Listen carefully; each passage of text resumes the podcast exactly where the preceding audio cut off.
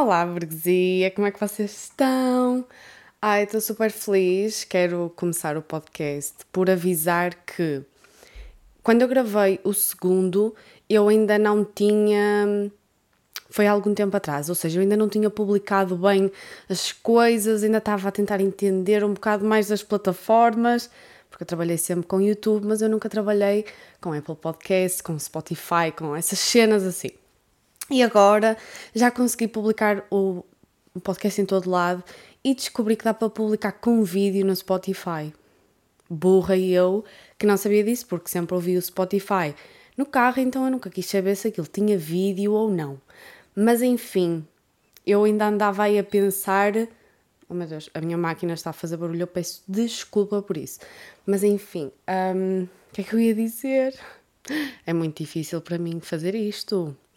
Um, mas pronto, já não sei o que é que eu ia dizer. Uh, basicamente, eu depois do segundo episódio, eu gravei mesmo descontraído, porque a minha ideia era começar até a publicar só com o som, então eu nem ia ligar sinceramente já para a qualidade do vídeo e assim, porque eu ia pôr com vídeo no YouTube para quem fizesse mesmo questão, mas eu ia era preocupar-me basicamente era com o áudio ia começar a publicar até só o áudio. Eu estava com este mindset no segundo episódio.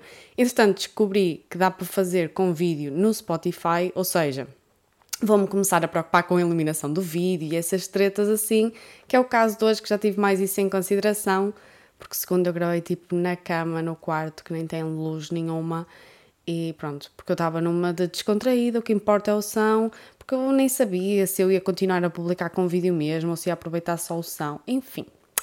Vamos realmente iniciar este podcast? Por favor, que eu tive 5 horas e ainda não disse nada que prestasse. Basicamente, eu fui apontando temas e isto foi tudo num dia à noite em que eu estava a ver uns vídeos aleatórios. Eu agora estou viciada em ver vídeos deep dive sobre, por exemplo, iCarly, um, coisas da Disney e da Nickelodeon e são tipo 5 horas de uma, pessoa, de uma pessoa a falar sobre a série, os personagens, os episódios, coisas por trás das câmaras, eh, curiosidades, factos, enfim. E eu sou muito interessada nesse tipo de conteúdo, então tenho andado apaixonada e por ver esse tipo de coisas comecei a ter algumas ideias e apontei tudo à noite. Ou seja, eu já não me lembro muito bem, eu gosto quando tenho a ideia eu gravar logo, porque sei exatamente aquilo que quero dizer. Eu apontei aqui uns tópicos e eu não sei se eu vou saber o que é que eu queria falar, porque são aqueles tópicos que é tipo três palavras. Ou seja, é óbvio que eu já não me lembro o que é que eu queria dizer naquela altura, mas enfim. O primeiro tópico que eu tenho aqui é saúde mental, porque eu vi muitos comentários, porque como já foi lançado, então para este aqui eu já estou mais preparada, que eu já vi o feedback, já vi o que é que vocês andavam para aí dizer, e muitas pessoas um, estavam à espera que eu falasse um pouco de saúde mental, porque sempre foi uma coisa que eu falei no meu canal principal, e uh, porquê é que eu não falei? Eu não abri muito, mesmo naquelas perguntas em que eu recebi, eu recebi muita coisa uh, desse assunto, mas eu não me quis abordar muito, porque aconteceu o seguinte: uh, depois de ter sofrido um aborto e ter tido um problema gigante no meu casamento, eu senti a necessidade de voltar realmente para uma psicóloga e para uma psiquiatra e voltei a tomar antidepressivos porque eu tive mesmo, mesmo mal. E foi a primeira vez em que eu realmente me identifiquei com uma psicóloga e um, que eu comecei a ir religiosamente de 15 em 15 dias. E estive a fazer alguns testes e assim, porque há suspeitas que o que eu tenho não é ansiedade e depressão. Eu tenho de facto características e sintomas que é da ansiedade e da depressão. Eu tenho alturas em que eu realmente não consigo sair da cama. Eu contei no meu canal principal que eu estive ausente por três semanas, três semanas, quase um mês, porque eu tive as três semanas na cama eu só conseguia fazer coisas básicas como tomar banho e comer por causa da minha esposa, porque senão nem isso eu teria feito. É depressão assim mesmo profunda, só que a minha psicóloga começou a ter suspeitas que o que eu poderia ter não era depressão, porque eu entro numa depressão profunda muito rapidamente e saio de uma depressão profunda muito rapidamente também. Porque eu, a seguir às três semanas, eu voltei para o canal a publicar diariamente e a fazer já 30 por uma linha. E isso não é normal, essas oscilações tão gigantes assim de um momento para o outro. Então começámos a fazer testes e ainda estamos a analisar o caso, ok? Mas, por agora, a única coisa que eu vos consigo dizer é: eu tenho déficit de atenção, eu tenho lá o TDAH, não sei o quê, que vocês já me tinham avisado disso. Uh, vocês já em vários vídeos, em várias coisas, vocês tinham-me avisado que não era normal porque eu perco-me muito nos pensamentos, eu vou por um caminho, do nada já estou noutro e nem sei como é que fui lá parar e nem sei andar ao para trás e pronto. E isso realmente não era uma coisa normal e agora consigo entender vários dos meus comportamentos que antes eu não entendia muito bem, sei lá, pronto, era a minha maneira de ser, era um bocado estranho, mas enfim, e isso aí realmente eu tenho mesmo.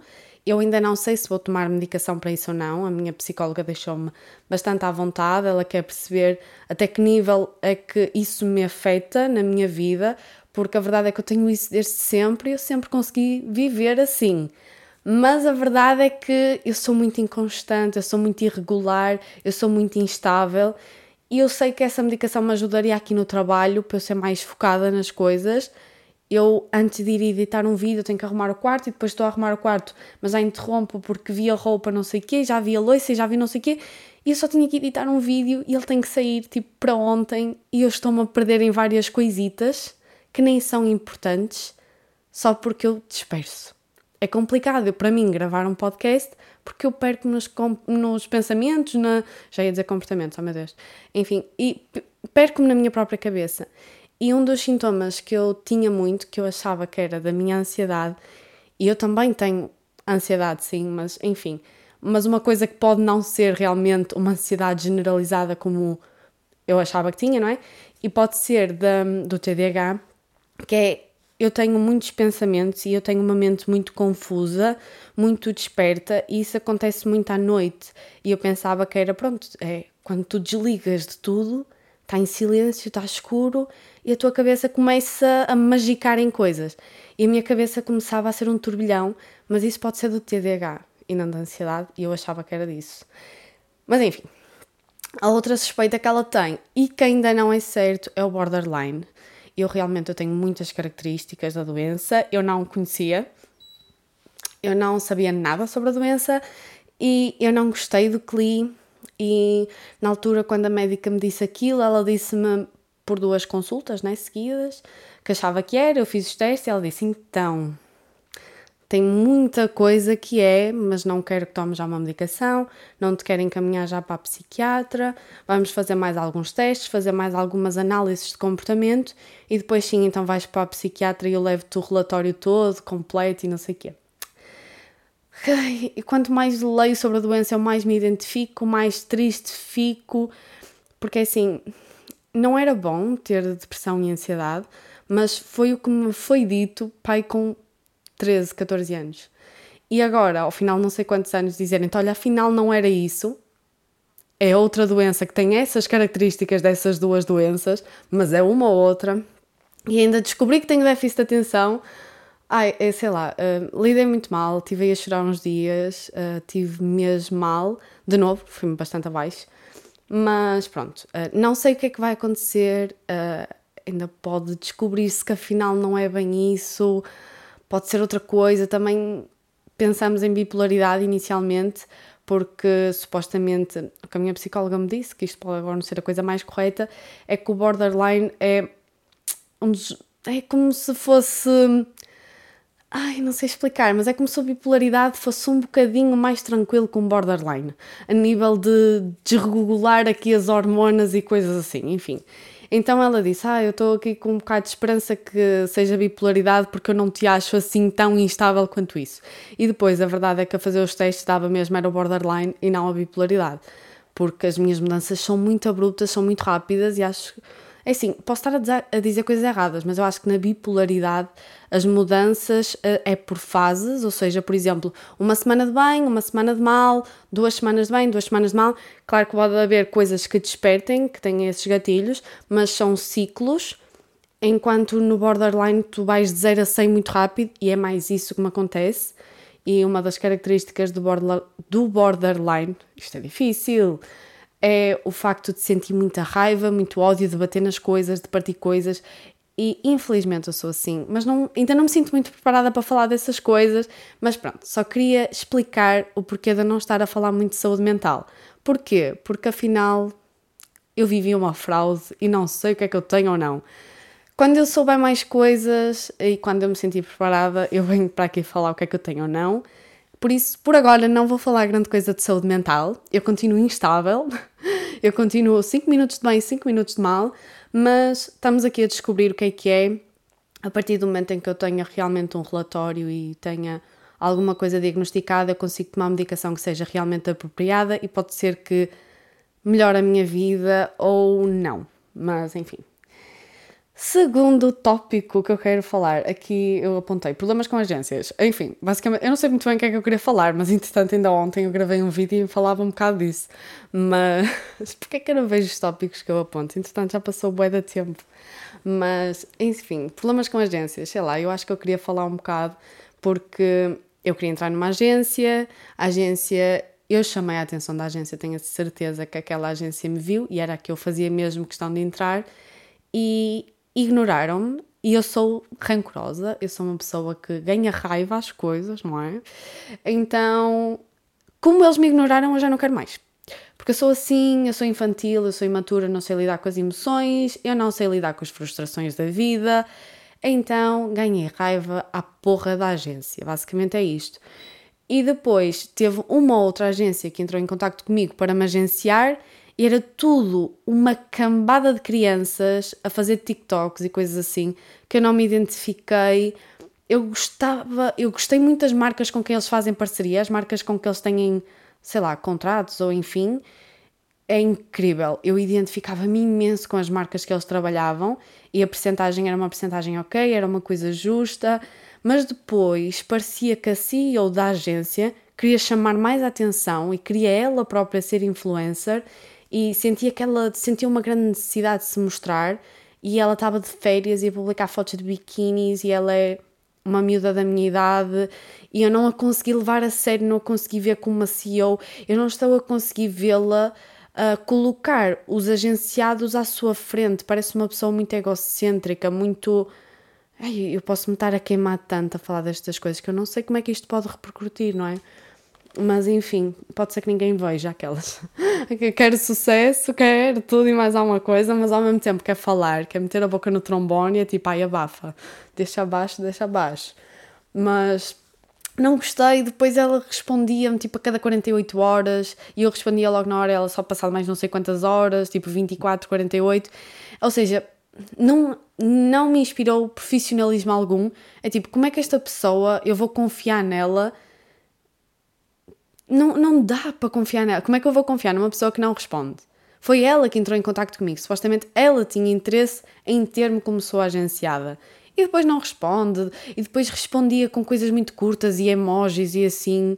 Um, achei tudo muito informal, tudo uma falta de profissionalismo. É uma criança a cuidar de várias crianças e focava muito no TikTok e nessas coisas e não é muito a minha cena.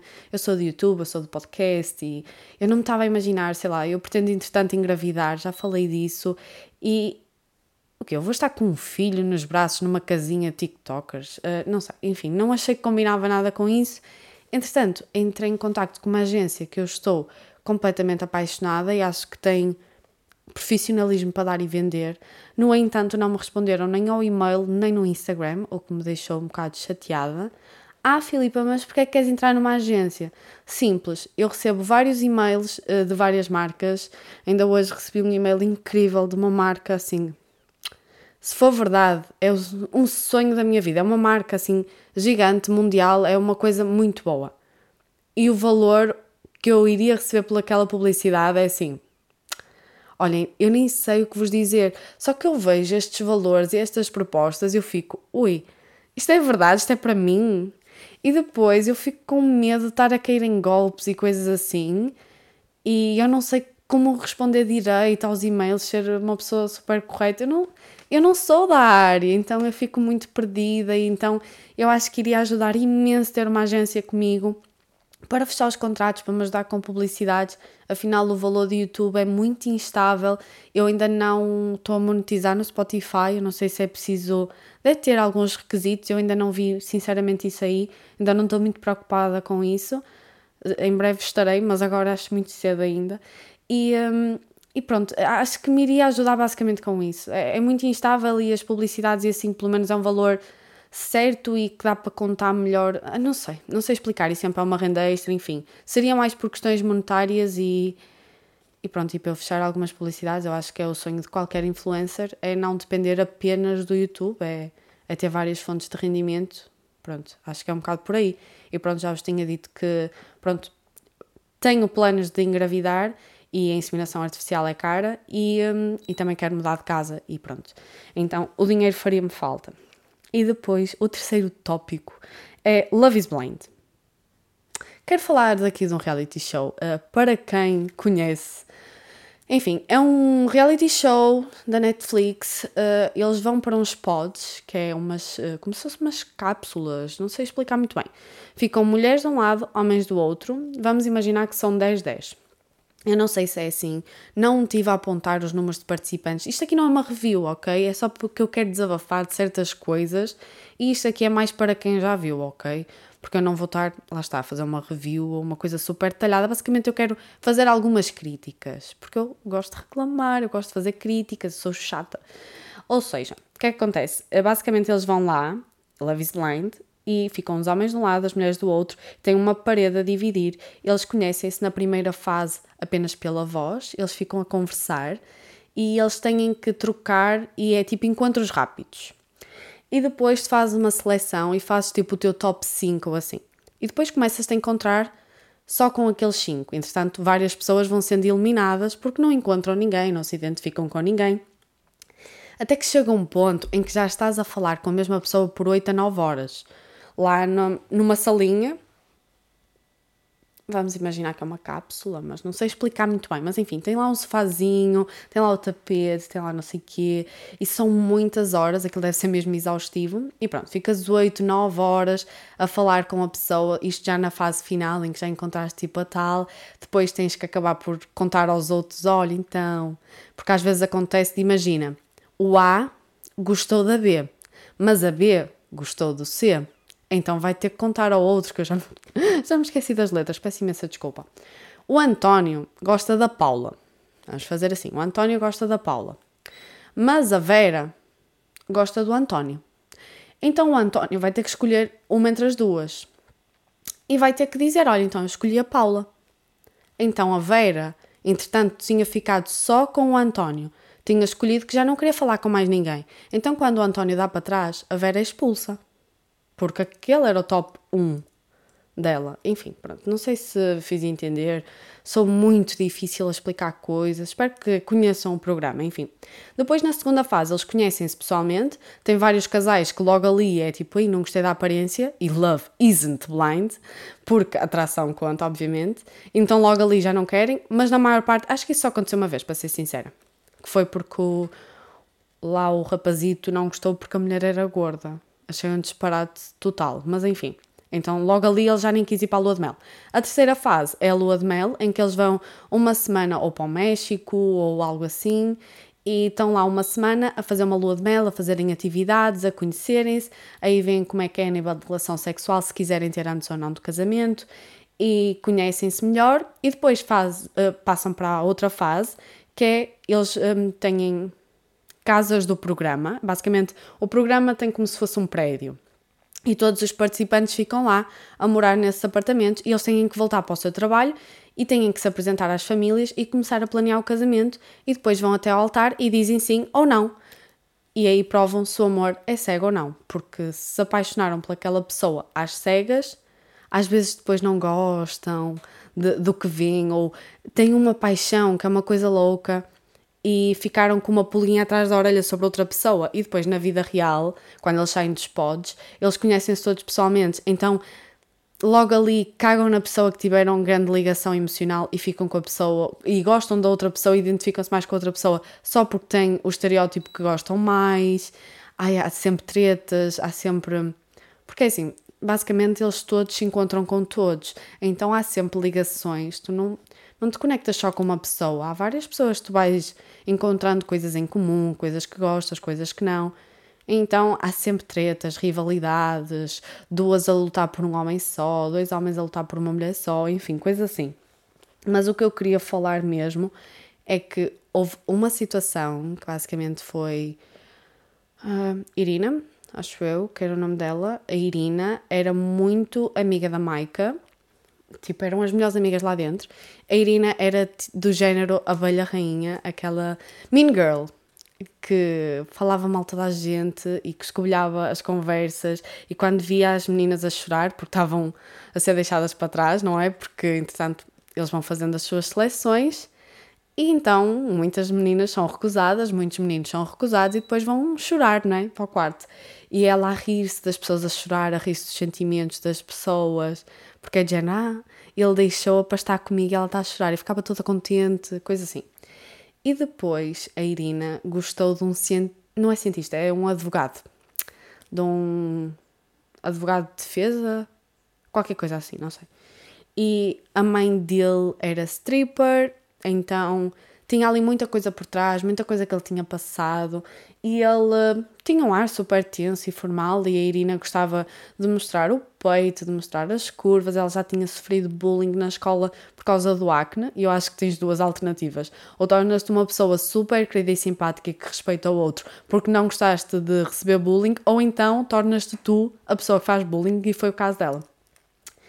E basicamente ela quando conheceu o rapazito, que eu não vou lembrar o nome, o advogado, quando conheceu o advogado pessoalmente, ela não gostou nada da aparência dele, gostou do namorado da melhor amiga, da Maika. Que pronto, ela achou que era mais a cena dele. E basicamente tentou se fazer a ele. E quando a Maika soube, ai meu Deus, ai, por favor, vejam, nem que seja só o reencontro, vocês não vão perceber muita coisa, mas vejam o reencontro, que é uma pouca vergonha. Ai, eu adorei. Eu, eu adoro umas coisas assim. E depois houve uma altura em que a Maika, ela tem que. Ela mostra o noivo à família aos amigos e pede quase como uma aprovação, porque eles vão casar e as pessoas são realmente convidadas para o casamento. Apesar de poderes levar um não, está lá a família e os amigos. Tenso isso. Eu acho que não convidava ninguém, não, se houvesse esse risco. Que Ai não, não vou dar spoiler, se calhar. Já estou a dar imensa coisa, mas se calhar não digo quem é que casou ou não, de facto, quem é que disse sim ou não. Já ia aqui soltar essa informação, se calhar não é, não é muito necessário, né? Então, vou deixar abaixo. Mas pronto, basicamente, as amigas todas da Maika, isso foi uma coisa que me deixou a pensar bastante. Uh, eu acho que a Maika é uma pessoa extremamente influenciável, porque ela, quando está com o namorado, o namorado é uma pessoa muito correta e tranquila, e a Maika torna-se tranquila e correta, e quando ela está com a Irina, que é uma mean girl, ela torna-se exatamente igual, o que é muito estranho. E ela só se dava com pessoas assim, do género da Irina, tanto que quando ela foi mostrar, acho que era o Paul, não sei. Enfim, o namorado dela, quando foi apresentar às amigas e mostrou as amigas dela da vida real, um, eram tudo irinas.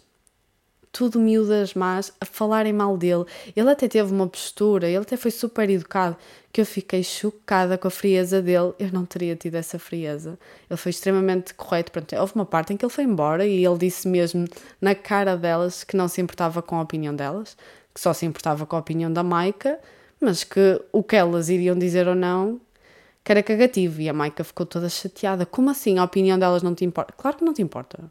Claro que não se importa. Vais-te importar com a opinião de uma pessoa que não conheces de parte alguma. É, só que lá está, como ela é uma pessoa extremamente influenciável, para ela era muito importante ter a aprovação das amigas, era muito importante ter a aprovação dos pais, porque ela rege-se muito pelo que os outros dizem. Eu acho no início nem via muita química entre eles, eu acho que só houve mais química entre eles porque a Irina o elogiava bastante. Ah, porque ele é mesmo atraente, ah, porque ele é mesmo giro. Porque ela não gostava do namorado dela, do noivo dela, então ficava a elogiar o da Maika, do género, tu é que tiveste sorte. E eu acho que foi o facto da Irina mostrar interesse e, de certa forma, dar uma aprovação, acho que foi por causa disso até que ela se deixou ir até ao altar e ficar durante toda essa experiência, assim, porque de facto não se via grande química, eles pareciam mais tipo colegas ou amigos, nem pareciam muito amigos, pareciam mais colegas mesmo do que noivos ou marido e mulher ou qualquer coisa assim. E para além dessas falsas amizades e de coisas assim difíceis das amizades, e é mesmo engraçado essas experiências para analisar as pessoas, acho mesmo interessante. E queria falar de falta de profissionalismo de apresentadores, porque no reencontro os apresentadores deixaram bem claro principalmente a apresentadora, que eu não vou saber o nome, deixou bem claro a maneira como ela já fazia as perguntas. Um, e ela dava a mesma opinião. Uh, e eu fiquei tão desconfortável a ver aquilo. Eu não vejo televisão portuguesa, então não sei se isso acontece, mas eu fico chocada como é que as pessoas conseguem fazer tão mal o seu trabalho. Tudo bem que ela estava ali à espera um bocado de de sugar o conteúdozinho para a internet, uh, estava ali a fazer um bocado o papel do público, uh, de querer saber as fofocas, saber as coisinhas, só que quando tu vais a fazer perguntas já ali com a saberes o que é que queres da resposta, a fazer, ai, não sei explicar, mas fazer as perguntas já rudes para quem tu não gostas, a passar um pano ali e. É que às vezes ela fazia a pergunta e já respondia pela pessoa. Não sei explicar direito, mas eu fiquei muito incomodada eu. Se há coisa que eu não gosto é de falta de profissionalismo eu odeio pessoas assim e eu acho que um apresentador tem que ser extremamente imparcial. Eu acho que isso é a vantagem do YouTube, é tu poderes dar a tua opinião e poderes dizer tudo o que queres e bem te apetece, quase. Mas na televisão, na Netflix ou assim, não era isso que eu estava à espera.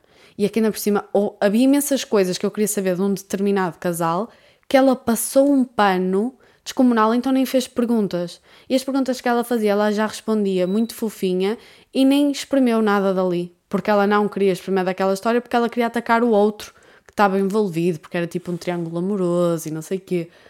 Ai, ai, fiquei tão irritada e queria basicamente só falar disto. Queria só que vocês vissem e comentassem aqui. Se vocês já viram Love is Blind, comentem o que é que vocês acham da apresentadora, o que é que vocês acham dos participantes, o que é que vocês acham da Maika, da Irina, de tudo isso. Quero só fofocar com amigas, ok? E pronto, basicamente o podcast de hoje foi só sobre isto. E pronto, até ao próximo. Tchau!